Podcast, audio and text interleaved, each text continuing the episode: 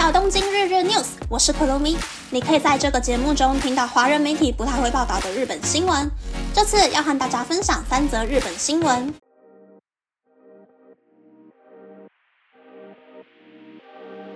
第一则新闻是，最近日本的铁路公司和客运公司开始让司机可以戴墨镜上班。一开始是从东京的京急电铁，在去年十月进行了一个月的实验。司机表示，秋冬的太阳在下山的时候非常刺眼，即使车上有遮阳窗帘，但还是会有影响。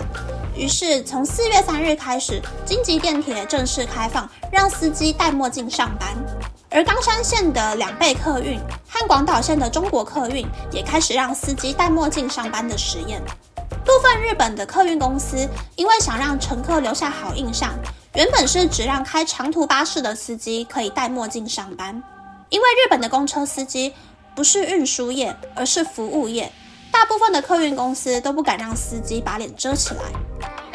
第二则新闻是，网络上的非法汇款金额从今年二月开始急速上升。根据警察厅的资讯，一月的被害金额是日币四千六百万元，二月是日币两亿六千八百万元，三月是日币五亿三百万元，而四月份截至四月十一日止，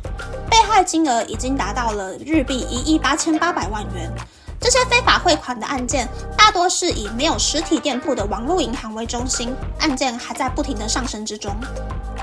第三则新闻是，疫情对上市公司造成了很大的影响。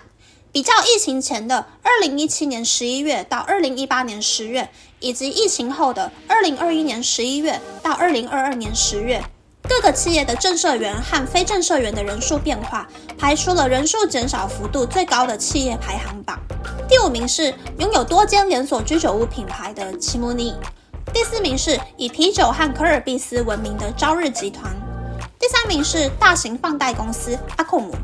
第二名是加盟多种居酒屋品牌的大型餐饮集团 J Group Holdings。第一名是贩售或出租卡拉 OK 机器的英通。可以发现，餐饮业在疫情期间受到了很大的冲击，导致正社员和非正社员都陆续离职了。以上是这次和大家分享的三则新闻。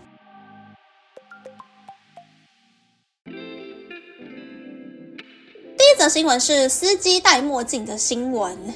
这个就是凸显日本奇妙点的新闻啦！要是没有这个新闻，我还真的没有发现日本的司机都没有戴墨镜，真的是连计程车司机都不会戴墨镜诶明明台湾的国光啊、星星、逃客、竹客，每个司机都有戴墨镜的说，我自己平常没有戴墨镜的习惯，但是只要白天开车就一定会戴墨镜的说，在日本当司机真的是太辛苦了。希望日本人可以重新思考每个工作真正的行业是什么，减少现在这种每个行业都是服务业，要对客人低声下气的风气哦。第二则新闻是不当汇款金额上升的新闻，网络银行的存款利率高，很多日本的年轻人会把存款集中到网络银行的账户里。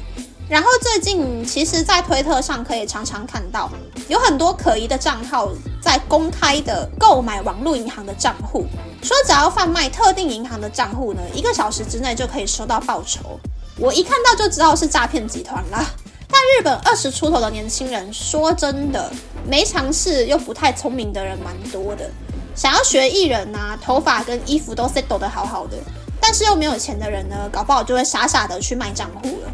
这类的犯罪手法在日本其实还蛮猖狂的，推特和日本的网络警察也没有在屏蔽这一些贴文的样子就是了。第三则新闻是社员变少了的新闻，我有看到第一名到第十二名的榜单啦，大致上可以分成三种企业，第一种就是餐饮业嘛，大家都可以想象得到。第二种呢，就是非必要消费类，比如像是刚刚讲到的卡拉 OK，又或者是保养品的品牌。第三种呢，就是因为海外封城产能受到影响的一些制造业的公司。不过现在看来呢，疫情已经慢慢的恢复了嘛，应该这一些公司又会继续复苏起来。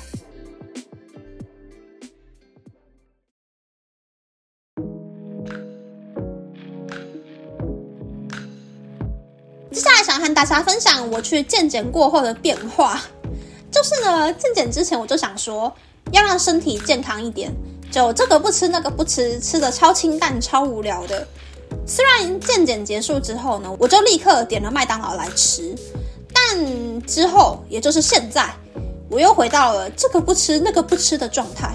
不知道是我的脑袋已经习惯了要控制自己吃健康一点呢，还是我的脑袋已经被植入了如果吃的不健康的话就会有罪恶感的想法。总之这几天都在吃沙拉还有花椰菜啦，啊，好怀念台湾的麦当劳炸鸡哦。